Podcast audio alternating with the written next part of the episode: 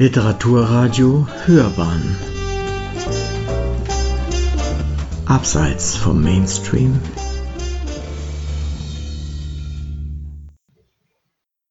Essay. Der Stuttgarter Gänsepeterbrunnen Die plastische Umsetzung einer literarischen Vorlage von Hermann Ehmer im Stuttgarter Westen bilden die Rheinsburgstraße und die in einem spitzen Winkel abzweigende Hasenbergsteige einen kleinen dreieckigen Platz, der seit 1901 mit einem Brunnen, dem sogenannten Gänsepeterbrunnen, geschmückt ist. Der Platz wurde 2010 hergerichtet. Der Schilderwald ausgedünnt, durch Poller wurde der Brunnen vor allzu nah parkenden Autos geschützt. Die Randbebauung des Platzes, der seit 1984 den Namen Johann Sebastian Bach Platz trägt, weil hier die Internationale Bachakademie ansässig ist, stammt ausnahmslos aus der Gründerzeit, so dass sich zusammen mit dem Brunnen ein durchaus harmonisches Bild ergibt. Er kann zweifellos als einer der schönsten Plätze Stuttgarts gelten. Doch was stellt die den Brunnen krönende Bronzeplastik dar? Folgt man der offiziellen Broschüre über die Brunnen der Stadt, so handelt es sich um einen Hirten, der mit dem Einfangen seiner weggelaufenen Gänse beschäftigt ist. Die Szene erinnert an die Zeiten, als um Martini, am 11. November also, große Gänsescharen aus den umliegenden Dörfern auf den städtischen Markt getrieben wurden. Ob Gänse tatsächlich herdenweise zum Markt getrieben wurden, darf man bezweifeln, zumal der hier angeblich dargestellte Gänsehirt mit nur drei Tieren seine liebe Not hat. Eine hat er am Flügel gepackt, die andere versucht er mit seinem Hakenstock zu fangen, und die dritte rennt ihm zwischen den Beinen davon. Gewiss wird man hier künstlerische Freiheit unterstellen dürfen, denn die drei Gänse dienen als wohl angeordnete Wasserspeier, ebenso wie am Brunnenstock die zwei Masken, die Wassermänner, auch Nickelmänner genannt, darstellen. Dem Schöpfer der Plastik ist jedenfalls auf engstem Raum eine überaus belebte Gruppe gelungen. Es ist gewissermaßen ein in Bronze gegossener Schnappschuss die Schöpfer des Gänsepeterbrunnens. Die Plastik wurde laut Inschrift am Fuß von Theodor Bausch modelliert. Er war Professor an der Stuttgarter Kunstakademie und hat in Stuttgart verschiedene, heute noch vorhandene Werke hinterlassen. So hat er bei dem Grabmal des Schokoladenfabrikanten Moser auf dem Pragfriedhof mitgewirkt. Auf ihn gehen Wappenschilde im Gebäude des Landesgewerbeamts des heutigen Hauses der Wirtschaft zurück. Er hat auch eine der vier großen Figuren auf dem Portikus des Staatstheaters geschaffen. Bausch hatte von der Stadt in Verbindung mit dem Verein zur Förderung der Kunst den Auftrag erhalten, eine Gruppe für einen Brunnen in der oberen Rheinsburgstraße zu schaffen – im Februar 1901 öffnete er sein Atelier zur Besichtigung der Gipsmodelle. Der Kunsthistoriker des Schwäbischen Merkur war des Lobes voll und beschreibt die Gruppe folgendermaßen. Ein schlanker Hirten oder auch Trossbube hat sich im Lauf unter eine Schar von Gänsen geschnellt. Juchzend fasst der eine am mächtig gesträubten Flügel, indes die anderen in sittlicher Entrüstung die Hälse strecken und mit gespanntem Fittich die Flucht ergreifen wollen. Die Gruppierung der Figur mit den drei Tieren, deren Flügel bei vollständig realistischer Behandlung ohne allen Zwang und fühlbare Absicht nach allen Seiten ausladen und eine in der Bewegung ruhige Silhouette bilden, ist eine Meisterleistung, die eines so hohen Maßes von Überlegung und Kunstverstand braucht, dass vor allem die außerordentliche Frische und Naivität des Ganzen zu bewundern ist. Naivität nicht im Sinne des Genres, sondern im großen monumentalen Sinn, worin die ganze Arbeit nicht gehalten, nicht darin gesteigert, sondern ursprünglich und wahr empfunden ist. Eine Befürchtung äußert jedoch der ungenannte Kunstkenner, dass die Gruppe nicht zu hoch aufgestellt würde. Nachdem das Gipsmodell gefertigt war, konnte an den Guss der Bronzegruppe in der Werkstatt von Hugo Pelargus gegangen werden. Auch sein Name ist am Fuß zu lesen. Die Kunsterzgießerei von Pelargus in der Olgerstraße bestand damals schon in der zweiten Generation. Der Vater, der aus einer Stuttgarter Zinngießerfamilie stammende Wilhelm Pelargus, hatte sie gegründet und sich in Stuttgart dadurch eingeführt, dass er 1846 eines der Schlachtenreliefs an der Jubiläumssäule gegossen hatte. Jenes gegen den Königsbau, welches das Treffen von Fère Champenois vom 25. März 1814 darstellt. Die beiden anderen Schlachtenreliefs und das Verfassungsbild waren in Wasseralfingen gegossen worden. Der Sohn Hugo Pelargus übernahm 1885 vom Vater die Gießerei, nachdem er an der Kunstakademie und der Kunstgewerbeschule in Stuttgart studierte und sich in den wichtigsten Gießereien in Dresden, Lauchhammer und Wien praktische Kenntnisse erworben hatte. Von seinen Stuttgarter Arbeiten ist zunächst die Büste Wilhelm Haufs vom Denkmal auf dem Hasenberg zu nennen, die noch im Zusammenhang mit dem Vater entstand. 1889 goss Hugo Pelagos das Denkmal für Herzog Christoph auf dem Schlossplatz, das zum 25. Thronjubiläum von König Karl errichtet wurde Neben zahlreichen Denkmälern, die von auswärts bestellt wurden, entstanden in der Gießerei von Pelagus auch zahlreiche Kleinplastiken, Grabschmuck und dergleichen.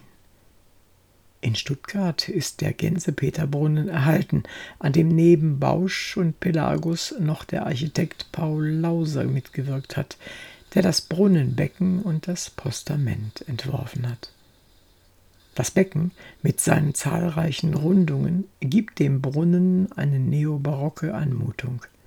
Es bleibt aber die Frage, was die den Brunnen krönende Szene darstellen soll.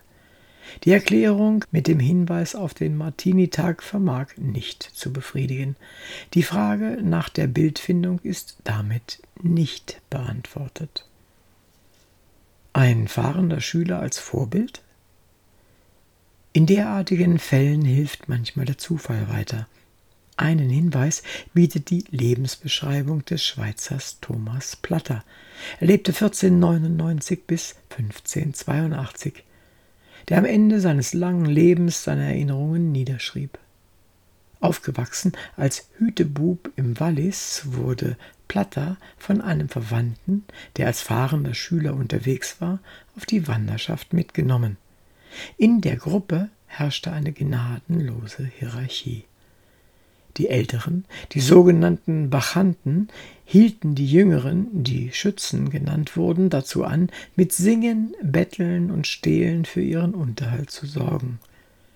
Die Bachanten beanspruchten das Vorrecht, für die Schützen blieb nur, was jene übrig gelassen hatten. Innerhalb der folgenden acht Jahre durchzog man Meißen, Schlesien, Polen und Ungarn. Nach den in der Autobiografie genannten Ortsnamen bewegte sich die Gruppe zwischen Dresden und Breslau im Osten, Nürnberg, Ulm, München und Passau im Süden. An einen Schulbesuch war bei diesem Leben nur gelegentlich zu denken. Erst spät gelang es Platter, seinem Bachanten zu entlaufen und in Schlettstadt in Elsass eine Zeit lang die berühmte Lateinschule des Johann Sapidus zu besuchen, die auch den nachmaligen Straßburger Reformator Martin Bucer zu ihren Schülern zählt.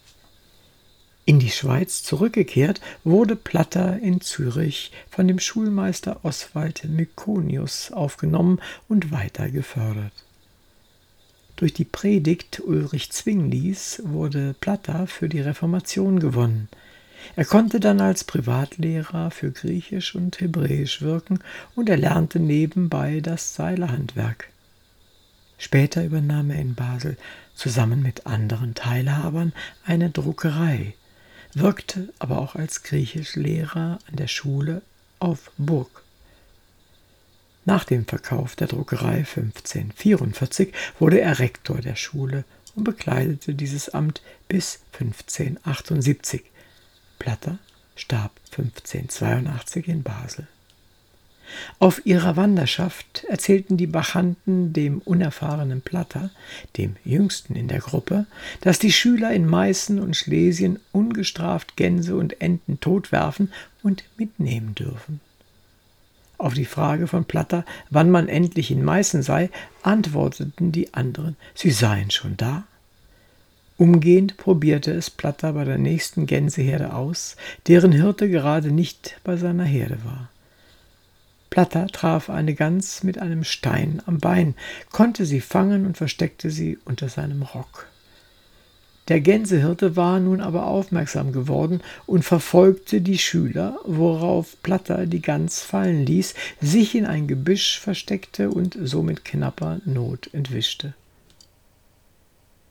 Der Dresdner Gänsediebrunnen die Ausgabe der Lebensbeschreibung von Thomas Platter verweist beim versuchten Gänsediebstahl auf den Gänsediebrunnen in Dresden.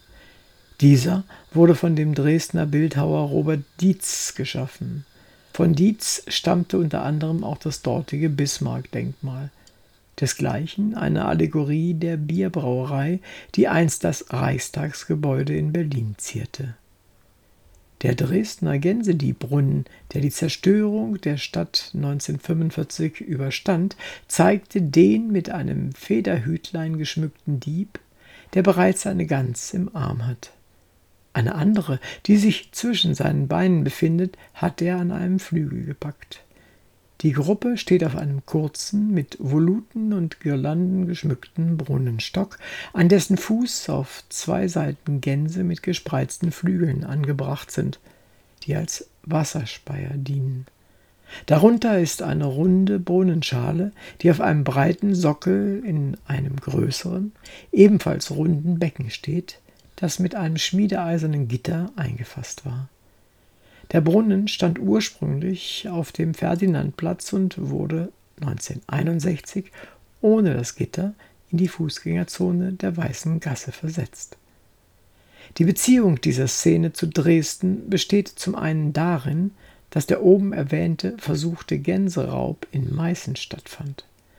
Platter erzählt aber noch von zwei weiteren Gänseessen, die nachts außerhalb von Dresden stattfanden, bei denen je zwei Gänse verzehrt wurden. Da Platters Darstellung keiner Chronologie folgt, ist zu vermuten, dass es sich um ein einmaliges Ereignis handelte, mit dem sich die Schüler von ihrem Dresdner Schulmeister verabschiedeten. Gustav Freitag als Vermittler Platters Lebensbeschreibung, deren Handschrift in der Bibliothek der Universität Basel verwahrt wird, war seit 1840 in einer neueren Ausgabe greifbar.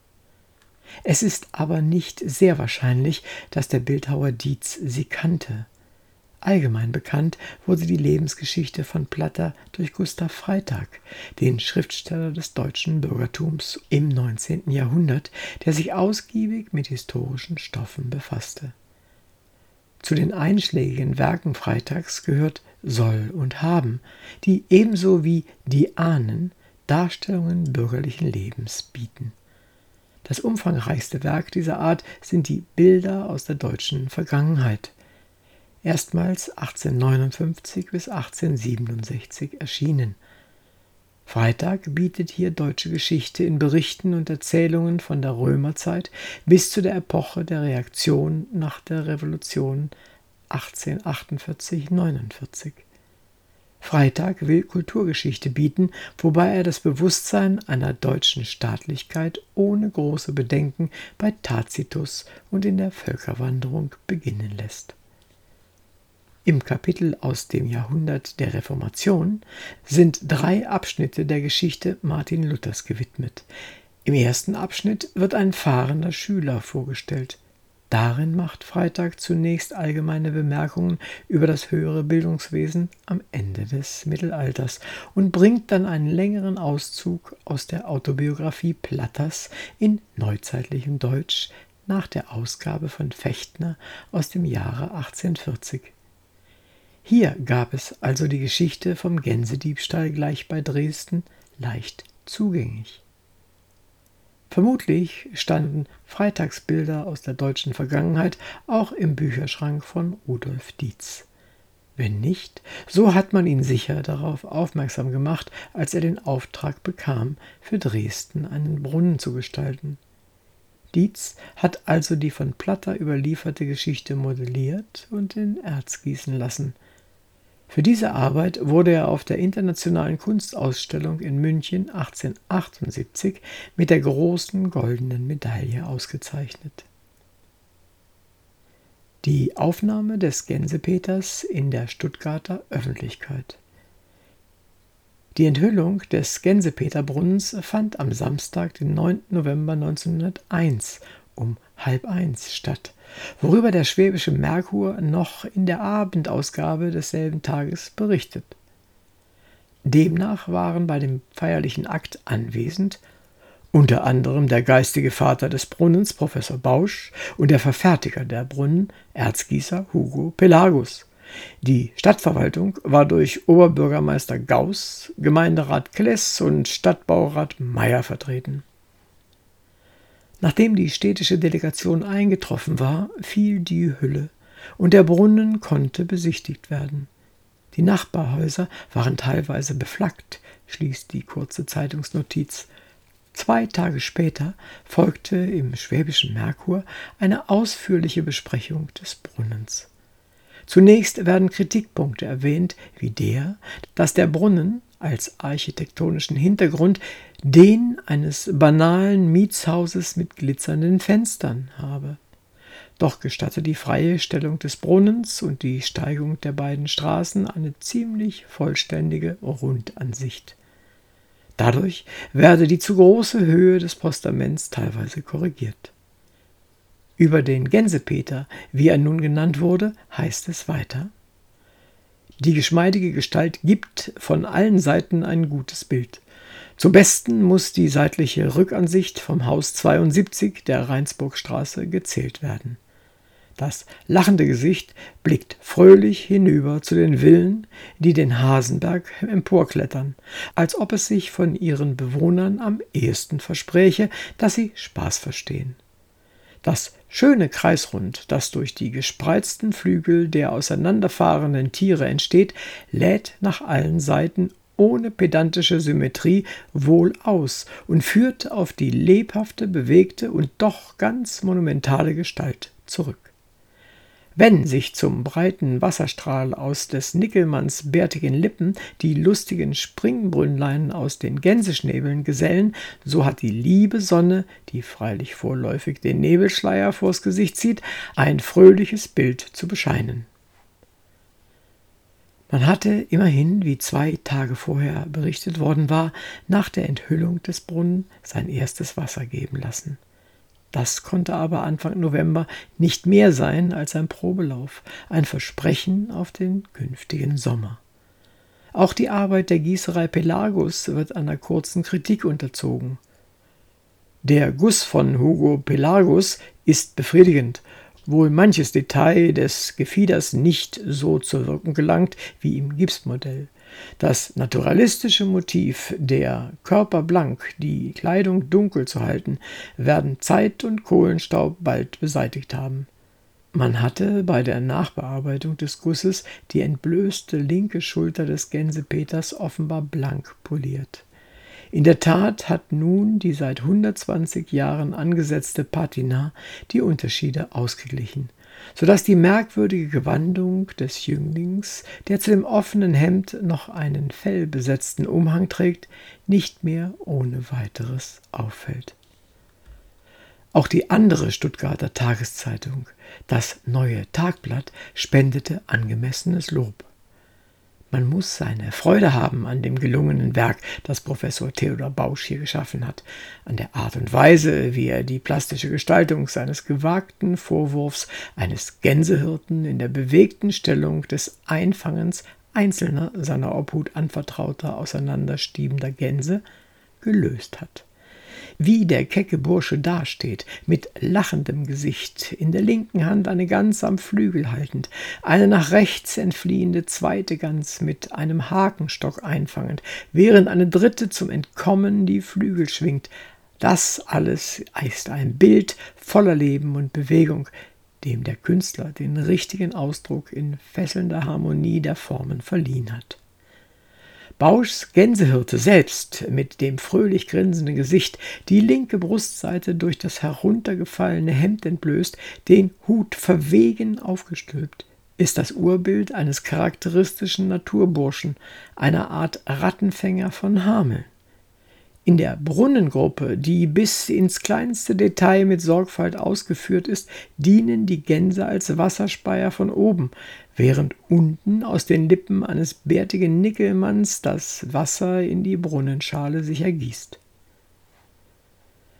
Das neue Tagblatt würdigt ausführlich die von Professor Paul Lauser erarbeitete architektonische Gestaltung des Brunnens und die Chronik der Stadt Stuttgart stellt dann noch die Rechnung vor.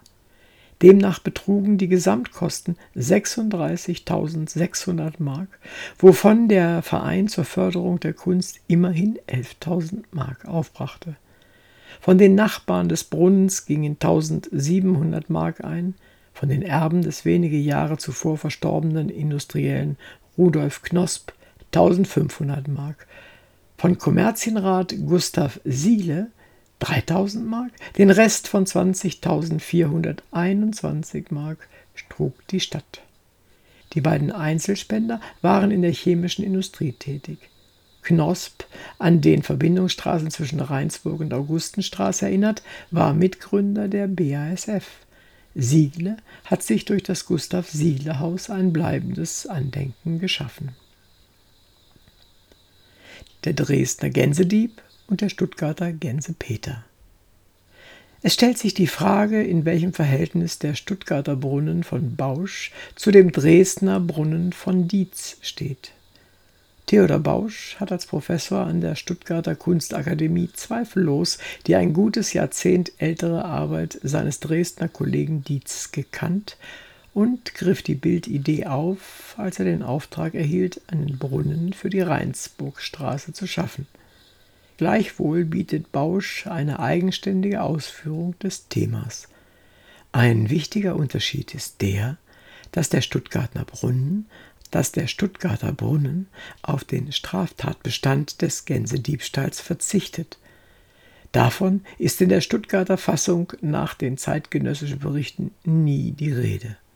Von Anfang an geht es hier um den Gänsepeter, worunter man sich einen Gänsehirten vorstellen mag. So zeigen die hier wiedergegebenen Beschreibungen des Gänsepeterbrunnens, dass der Dresdner Gänsediebrunnen für Theodor Bausch allenfalls eine Anregung gewesen ist, sich für den Stuttgarter Brunnen mit dem Thema auseinanderzusetzen. Doch wird man wohl behaupten dürfen, dass der Lebensbericht eines fahrenden Schülers aus dem 16. Jahrhundert, vermittelt durch Gustav Freitag, die gemeinsame Quelle beider Gestaltungen gewesen ist. Sie hörten der Stuttgarter Gänsepeterbrunnen, die plastische Umsetzung einer literarischen Vorlage von Hermann Ehmer. Es las Uwe Kulnig.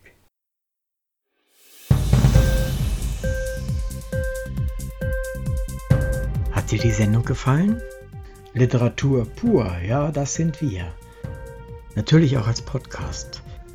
Hier kannst du unsere Podcasts hören. Anchor, Spotify, Apple Podcast, iTunes, Google Podcasts, radio.de und viele andere mehr.